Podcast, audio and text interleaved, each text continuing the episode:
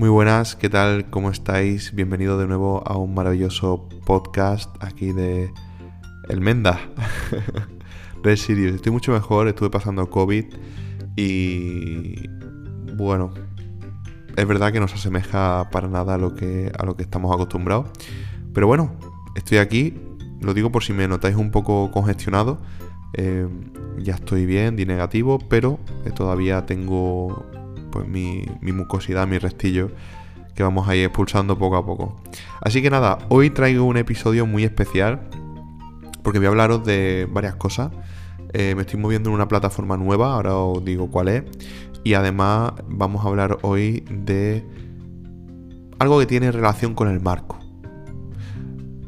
Este, en esta ocasión vamos a hablar de en qué se parece la vida a la serie Alice in Borderlands porque, bueno, no voy a adelantar nada. Así que ponte cómodo, que este episodio es muy interesante, te va a encantar y nos escuchamos ahora en un minutito.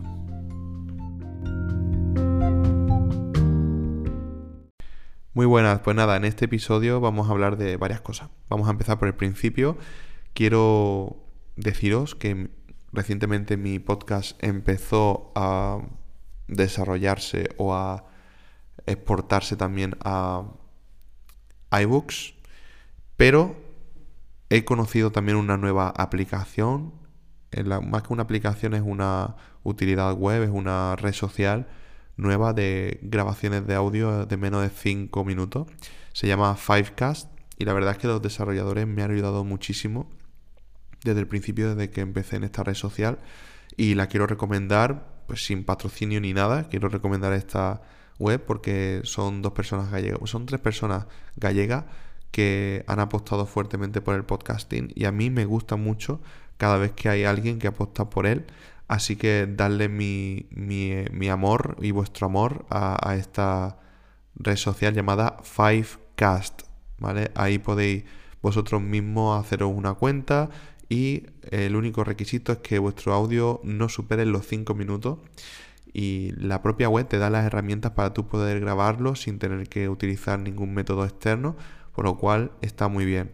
Yo sigo utilizando mi programita de edición y mi micrófono porque es lo que mejor resultado me da. Pero para empezar en el mundo del podcasting esto está bastante bien. Así que os la recomiendo encarecidamente. Bueno, ese es el punto número uno. En el punto número dos, hoy vamos a hablar sobre un tema bastante interesante vamos a hablar sobre qué tiene de similitud Alice in Borderlands. No sé si habéis visto la serie en la cual, bueno, está basada el juego del calamar de Squid Games. Pues os voy a explicar un poco por qué yo hago referencia a esta serie y qué es lo que tengo para vosotros, porque os va a interesar mucho. Así que, generalmente nosotros, bueno, vamos a introducir primero Alice in Borderland. Alice in Borderland es una serie la cual, y espero no hacer mucho spoiler, si, veo que si veis que me paso de spoiler porque la estáis viendo lo que sea, taparos los oídos, pero no voy a spoilear mucho. Eh, la serie básicamente es, se desarrolla en un mundo en el cual para sobrevivir tienes que jugar unos juegos. Estos juegos, pues, mm, participan muchísimas personas y hay, personas que se le dan jugadores que se le da mejor y jugadores que se le da peor. ¿Qué ocurre con los que se les da peor? Pues que mueren y son eliminados. Bueno, hasta ahí es donde me interesa saber o explicaros hoy de, la de, esta maravillosa serie.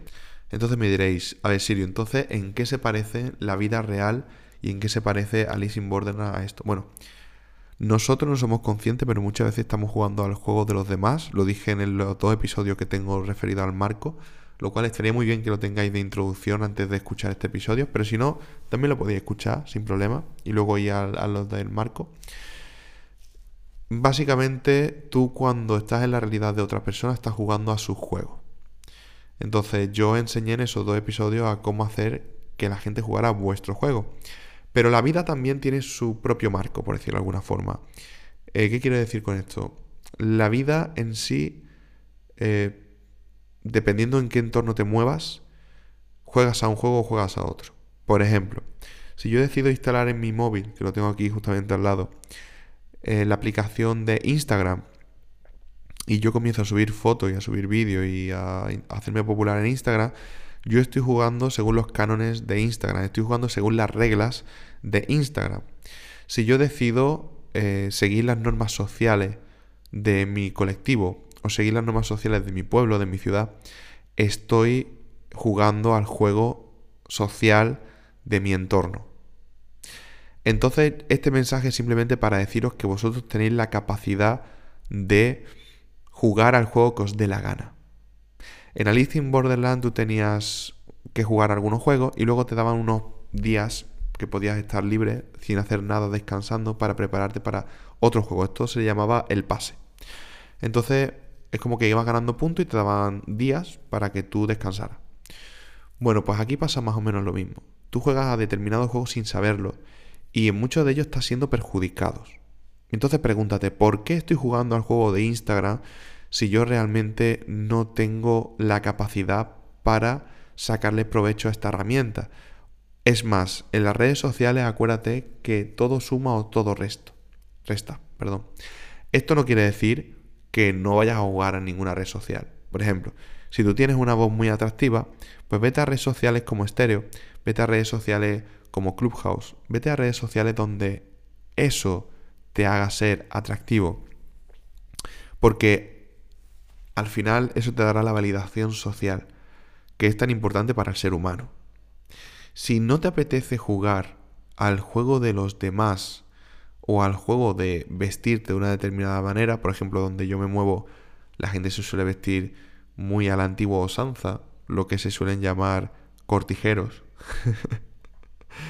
Eh, yo no juego a ese juego, yo juego al juego que yo quiero, pero tienes que ser congruente con ello. ¿A qué me refiero? Bueno, si tú decides no jugar al juego del cortijero en este caso, porque es mi entorno, tienes que ser lo suficientemente valiente para eh, recibir las críticas o evitar que ciertas personas se acerquen a ti por jugar a tu propio juego. En mi caso yo juego al juego de la gorra y, de la sudadera al juego de mi propio estilo.